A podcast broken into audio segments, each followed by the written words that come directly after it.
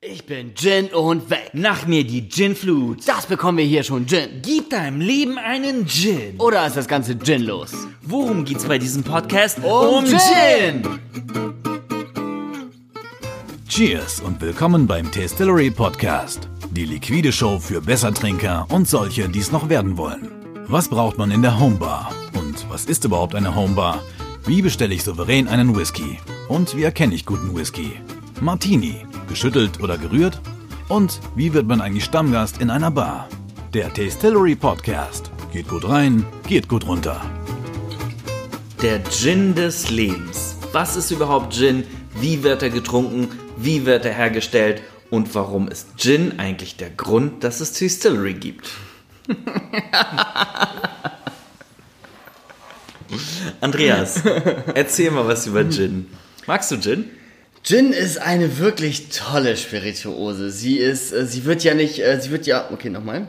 Stopp, wir können gar nicht sprechen, wir müssen erst trinken. Okay. Yeah! Cheers! Cheers. Du hast einen Gin Tonic, sehe ich schon. Ich habe einen schönen Gin and Tonic im Glas mit einem deutschen Gin, der Boar Gin mit Trüffeln destilliert. Ähm, Trinke ich jetzt gerade zum ersten Mal, finde ich aber wirklich spannend und lecker und toll. Trüffel kommt ein bisschen raus. Aber ja, zurück zum Thema. Gin. Eine, eine fabelhafte Spirituose.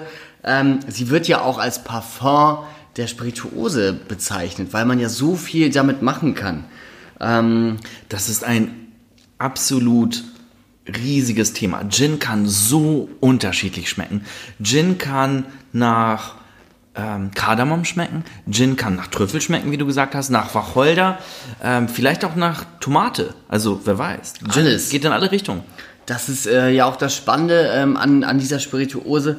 Und es ist toll, dass es so einfache Wege gibt, äh, einen Gin zu trinken. Ich meine, das, der Klassiker unter den Drinks ist ja wirklich ein Gin and Tonic. Eis ins Glas, Gin rauf und Tonic rein. Und dann gibt es richtig abgefahrene Sachen, wo man sich wirklich viel Mühe geben muss, ähm, um einen tollen Drink äh, hervorzuzaubern, wie zum Beispiel der Gin Basil Smash, eine absolute Geschmacksbombe im Mund. Ähm, das bei macht mir, Spaß. Genau, bei mir im Glas ist gerade ein Gin Martini Oh. mit äh, weißem Wermut. Ich habe den Apple Gin genutzt. Ich finde den großartig.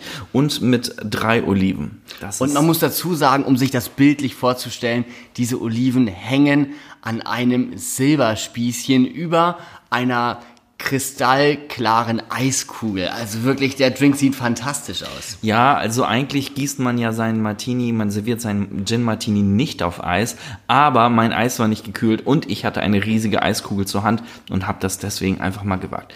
Okay. Das ist ja auch das Tolle mit dem Thema Gin, richtig? Man macht einfach, was man will damit. Es gibt nicht so wirklich die ganz klaren Reglementants, das und das muss man machen, sondern da ist einfach so ein bisschen freie Schnauze das Thema. Und gleichzeitig ist das Thema Gin mega der Hype. Also schon seit mehreren Jahren schon ist Gin in aller Munde. Und es geht einfach nicht weg. Es geht nicht weg ähm, und ähm, man muss auch dazu sagen, und ich glaube, wir gehen jetzt direkt in das Thema Herstellung von Gin. Im Grunde genommen ist Gin eine wirklich sehr einfach zu produzierende Oh ja. Spirituose. Also ähm, wir selber zahlen äh, sehr viel Geld auch in unserer Homebar dafür, einen teuren Gin zu erwerben, Mhm. aber eigentlich ist da gar nicht so viel Aufwand wie bei anderen Spirituosen Es dahinter. geht, es geht. Es gibt schon ein paar sehr gute Craft Gins, wo sehr, wirklich sehr viel Arbeit und Mühe dahinter steckt, aber ganz oft, also Ne? Früher wurde ja Gin auch in der Badewanne zusammengerührt. Ne? Da wurde ja einfach, ähm, Gin ist ja nichts anderes als Neutralalkohol, also Wodka könnte man sagen, und sozusagen versetzt mit Gewürzen oder Botanicals wie, ja, natürlich ähm, allen voran Wacholder.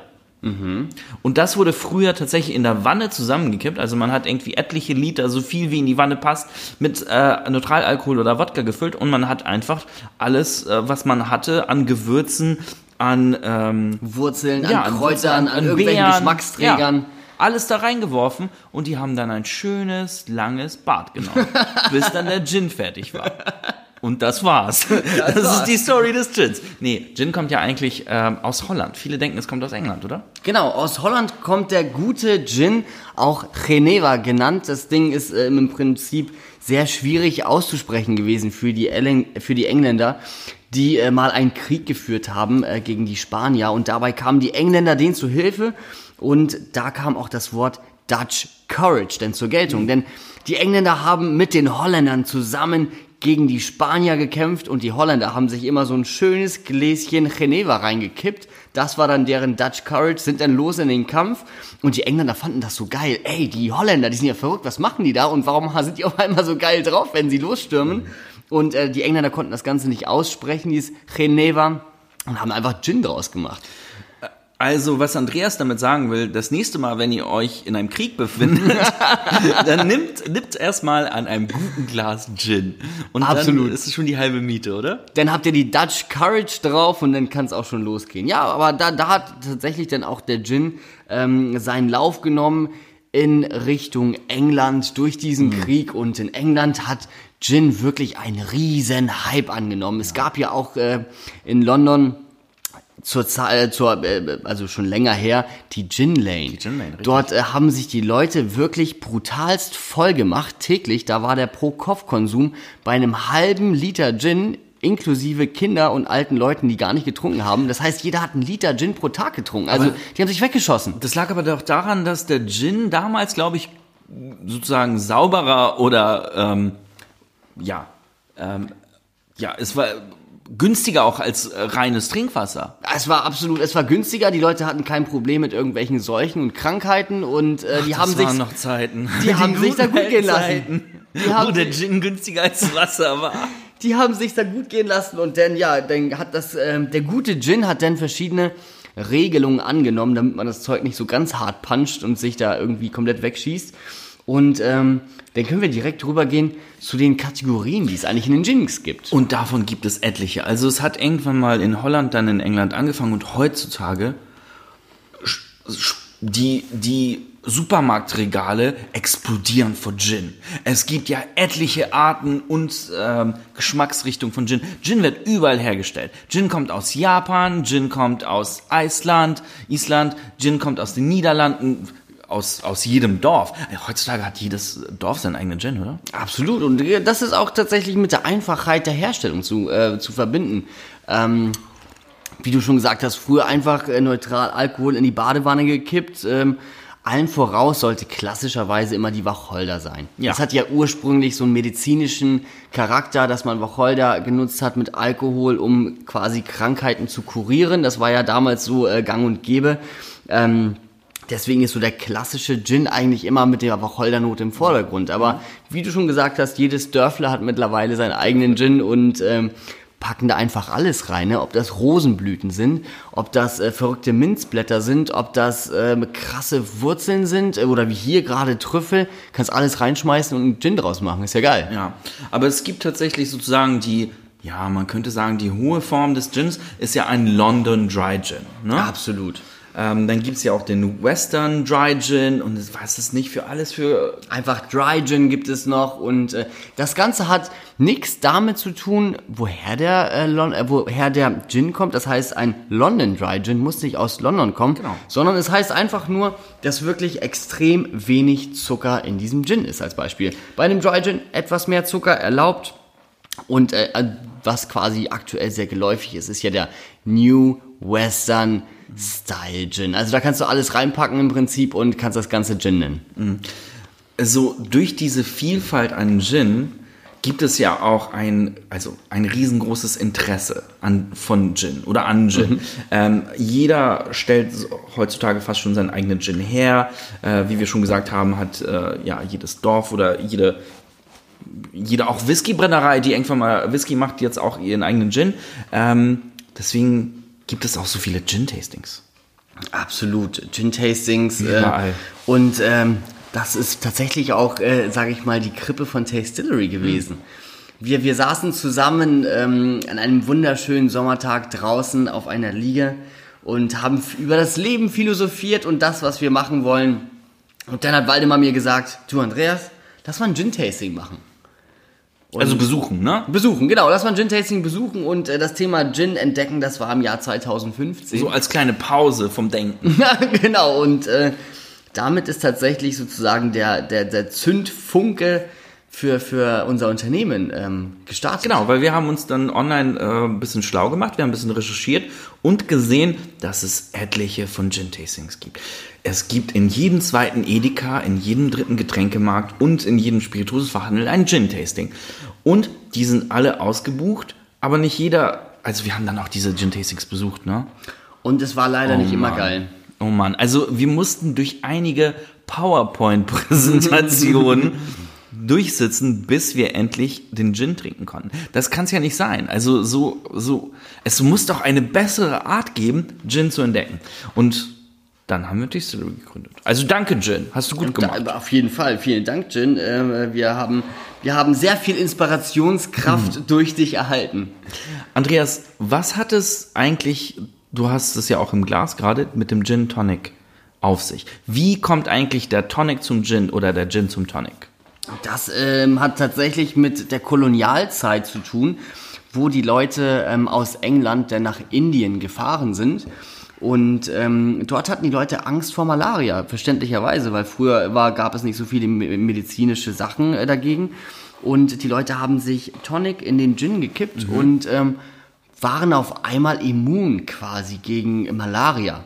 Das Ganze hatte den, ähm, sage ich mal, naturwissenschaftlichen Hintergrund, dass im Tonic Water der das, ist Chinin, ko- das ist genau- genau, das Chinin. das Chinin enthalten ist und das ist sozusagen ein, ähm, ein Stoff, der ähm, das Immunsystem stärkt und die Malaria-Krankheit quasi nicht so stark ausbrechen lässt. Also haben sich die Engländer in Indien ganz schön viel Gin and Tonic reingehauen und äh, waren damit immun. Das nächste Mal, wenn euch jemand fragt, warum ihr Gin trinkt, natürlich, um dem Malaria vorzubeugen, ganz klar.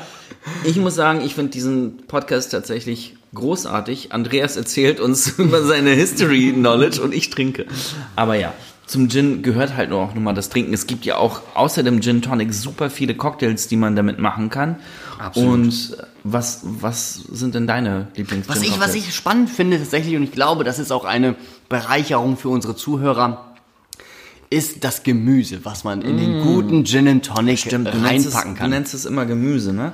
Ich glaube, das, es kam von einem Gin-Tasting, was mir mal ähm, Was wir selber gemacht haben. Wir haben es gemacht, ja. Wir machen auch ab und zu Gin-Tastings, ganz selten nur noch, aber manchmal passiert es. Und ähm, da hatten wir sehr viel Gemüse mit. Und mit Gemüse meint Andreas sozusagen die Dekoration oder das Garnisch, was sozusagen im Gin-Glas noch zu finden ist. Ob es jetzt der Rosmarinzweig ist, die Apfelscheibe, die Zitronenzeste, die Olive oder auch boah, die klassischerweise benutzte Gurke. die Gurke im Gin, das ist das Riesenmythos. Andreas, was macht die Gurke im Gin?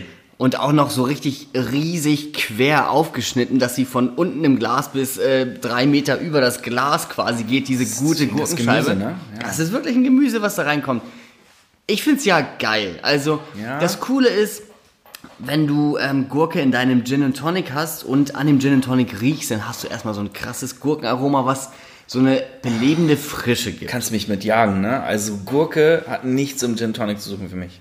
Und das ist auch ein interessanter Hintergrund für unsere lieben Zuhörer, denn Gurke sollte nur in einen Gin and Tonic gegeben werden, wenn in dem Gin auch Gurke mit destilliert wurde. Der Klassiker unter den äh, ganzen Gins ist der Hendrix Gin.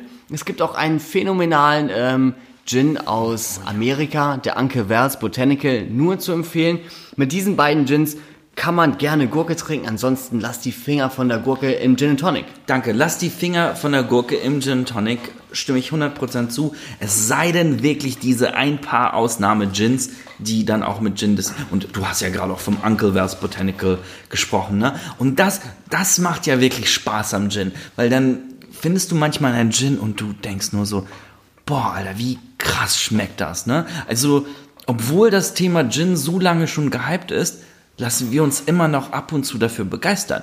Falls wir mal was Spannendes finden, oder? Ab und zu. Und es gibt ja auch wirklich tolle Manufakturen da draußen, die hervorragende Gins herstellen. Ähm, auch wenn sie mittlerweile schon sehr, sehr groß geworden sind, heißt es ja nicht, dass die Qualität schlecht ist. Ähm, da ist unser typisches Credo, probiert einfach verschiedene Gins aus und das, was euch schmeckt, holt euch das und probiert unbedingt die verschiedenen Tonic Water dazu aus. also bleibt bitte nicht bei dem Schweppes Tonic Water stehen, weil das ist im Prinzip eine Sache, ähm, wie soll ich das richtig sagen? wenn man sich irgend so ein krasses Auto holt, dann kippt man ja auch äh, keinen Diesel in den Tank, wenn er irgendwie Mhm. äh, ein, ein krasses Benzin braucht. Und genauso ist es mit dem Tonic Water. Das macht ja 60% des Drinks aus. Absolut. Also wenn man 35 Euro für einen Gin ausgibt, dann sollte man gerade am Tonic Water nicht sparen. Probiert da gerne die verschiedenen Marken da draußen im Markt aus und testet für euch selber, was Spaß macht. Was sagst du, ist das richtige Verhältnis von Gin und Tonic? Ja, ähm, jedem das seine. Ich mag mein Gin 2 zu 1. Gin Tonic 2 zu 1, also ein Teil Gin, zwei Teile Tonic. Viele trinken das ähm, 3 zu 1, also drei Teile Tonic und ein Teil Gin. Aber ich muss sagen, das, was ich am tollsten am Gin finde, ist, dass er Leute leicht begeistert. Er ist so, also Gin ist so zugänglich. Das stimmt. Ähm, letztens hat uns auf Instagram jemand angeschrieben und die Person hatte nach einer Gin-Empfehlung gefragt, ne? Und wir haben dann geantwortet und haben dann eine Gin-Empfehlung gegeben und dann kam eine Antwort von dieser Person zurück und oh, was für ein toller Gin, richtig großartig. Eine halbe Stunde später kam noch eine Message von einem Freund von dieser Person meinte, du hast gerade meinem Freund so eine Gin-Empfehlung gemacht, die fand ich richtig toll. Also das ist halt so das Tolle am Gin. Und weißt du, welcher Gin es war? Nein. Das war mein Lieblingsgin in letzter Zeit. Du, du kennst meinen Lieblingsgin, ne? Ich bin ja ein riesengroßer Freund vom Rubus Gin. Oh ja. Ähm, der wird destilliert von äh, Florian von Faude. Er macht so tolle Produkte und dieser Gin schmeckt einfach nach Himbeere. Nach Himbeere mit Zitrusaromen. Das ist so rund, das ist so fruchtig. Das ist wirklich ein ganz, ganz tolles Ding. Ist leider nicht so günstig. Auch nur in der 0,5 Liter Flasche. Das ist ja auch so ein bisschen der Trend, ne? Gin in der 0,5 Liter Flasche für 40 Euro. Hört sich manchmal unverschämt an, ne? Absolut. Ähm, aber gut, lass, ähm, wir müssen damit ja quasi auch die fabelhaften Manufakturen unterstützen, die ähm, sich diese tolle Ideen einfallen lassen, so verrückte Botanicals in einem Gin zu destillieren. Wie trinkst du denn tatsächlich dein Gin abseits von dem klassischen Martini gerne? Was, was für einen Drink magst du gerne als mit dem Gin? Also, okay, wenn ich zu Hause Gin trinke, dann ist es auch 95% der Fälle ist es ein Gin Tonic. Also da bin ich auch echt boring. Da spiele ich lieber mit dem richtigen Gin, mit dem richtigen Tonic. Ich nehme ein Riesenglas, so ein Ballon-Gin-Glas, das man aus Spanien kennt. Füll das auf mit massig viel Eis. Ich schwenk das einmal rum, bis das Glas sozusagen gekühlt ist. Wirf das Eis weg, pack noch mehr Eis rein, bisschen geilen Gin drüber, bisschen Tonic und dann kommt ein bisschen Thymian. Dann wird der Thymian angezündet. Dann kommt ein bisschen Orangenzeste und so weiter. Und dann habe ich so, ein, so zehn Minuten an dem Drink gearbeitet und den trinke ich dann eine Stunde, weil das Glas auch riesig ist. Aber ja, Also, also quasi grillst du, grillst du über deinem riesen äh, Gin Tonic Glas dein Gemüse. Ja, genau. Ich, mein Gemüse wird gegrillt auf jeden Fall. Sag mal, was ist denn der verrückteste Gin, den du jemals getrunken hast? Das ist wirklich schwierig, weil wir selber haben hier im Office so viele verschiedene Sorten an Gin stehen. Ähm, Was schätzt du, wie viele sind das? also mindestens so an die 70. 70? 70 Wir müssen eigentlich mal an die 100er Gin-Grenze gehen. Ne? Also falls jemand noch eine größere Gin-Sammlung hat als wir, schreibt uns gerne. Aber ja, ich habe unterbrochen. Der verrückteste Gin. Das ist wirklich schwierig. Also ich würde da... Kann ich gerade nicht wirklich sagen. Kann ich nicht sagen. Wie Was- wär's mit dem ähm, Uncle Val's Peppered? ein super toller, hochwertiger Gin äh, mit, mit, ähm, mit äh, verschiedenen Sorten Pfeffern destilliert. Mit drei Arten Pfeffer, ne? Also geröstete Paprika, du hast Pimento-Pfeffer und du hast schwarzen Pfeffer. Und das Ding schmeckt wie Mezcal. Absolut verrückt. Mit dem richtigen Tonic, ein Drink, den man sich kaum vorstellen kann. Also wirklich eine Bombe. Oder der Knowles Gin. Das ist ja eine absolute Rosen-Himbeer-Pfirsich-Bombe. Absolut verrückt. Ähm, auch nur ähm, zu empfehlen tatsächlich. Probiert sowas mal aus. Oder der Sir Edmund Gin. Oh ja. Der Sir Edmund Gin schmeckt nach haltet euch fest, ihr seid bestimmt beim Bügeln oder Autofahren nach Käsekuchen. Sir Edmund ist wirklich ein Gin, der nach Käsekuchen schmeckt. Und darüber haben wir schon oft gesprochen, weil wir sind einfach total begeistert von diesem Ding. Käsekuchen in einem Gin. Wieder eine komplett neue, verrückte Kreation äh, dieser tollen Gin-Welt, äh, die es hier auf sich hat. Ähm, Wir haben uns ja sehr schlau getrunken. Ne? Wir haben ja als Distillery mehrere Gin-Probiersets im Portfolio und dafür, also für das letzte Gin-Set, das war ja die Gin-Weltreise. Ne? Und dann war halt die Aufgabe, wir müssen uns fünf Gins aus der ganzen Welt überlegen und uns auf die festsetzen. Und das war echt nicht einfach. Wir dachten so, okay, das ist easy, ne? Fünf geile Gins raussuchen. Alter Schwede, da standen irgendwie so 40, 50 Flaschen hier im Office vor uns. Stimmt. Wenn, wenn ich daran zurückdenke, haben wir bestimmt die 100er-Marke geknackt. Alleine wie viel Gins da auf diesem Ja, Tisch standen. nur für das, die nur für, dieses, nur für dieses Produkt. Das war geil. Da hatten wir auch diesen Six Dogs Blue Gin aus Südafrika oder der Illusionist Gin, der seine Farbe ändert, wenn man da Tonic raufkippt. Das, Dogan Gin aus äh, Sibirien. Ganz viel komischer Stuff. da äh, geht es tatsächlich ab. Da kommt gerade unser Office Flatmate Fleming rein und äh, der wird sich bestimmt sehr freuen, im Podcast zu sein. also, verrückten Gin gibt es tatsächlich wie Sand am Meer.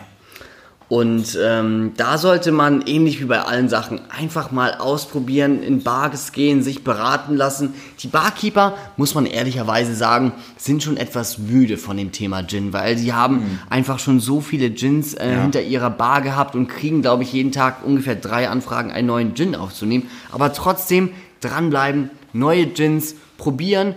Dafür eignen sich tatsächlich unsere ähm, Tasting-Sets auch sehr gut, um einfach mal was ähm, Neues zu probieren, ähm, ohne sich gleich eine ganze Flasche zu holen. Und vor allen Dingen spart nicht am Tonic und probiert verschiedene Tonics aus. Und ich muss auch sagen, der Trend im Heimbereich geht ja dazu, dass die Leute zu Hause teilweise fünf oder zehn Gins dastehen haben. Ne? Also der Bedarf an neuen Gin ist immer noch da. Und dieses Trendthema, ich meine, Gin war vor ungefähr zehn Jahren ein, eine Spirituose, die noch bei Oma hinten im Regal stand Stimmt. und äh, als kleines Absäcklein da irgendwie benutzt wurde. Und äh, mittlerweile ist es ja einfach wirklich ein Riesentrend. Tolle Marken, tolle Flaschen sind äh, auf dem Markt und bieten auf jeden Fall Platz ähm, zum Spielen und Probieren. Das ist das Schöne dran. Gin ist ein wirklich toller Spielplatz, super viel Freiraum zum Experimentieren, zum Probieren, zum Entdecken.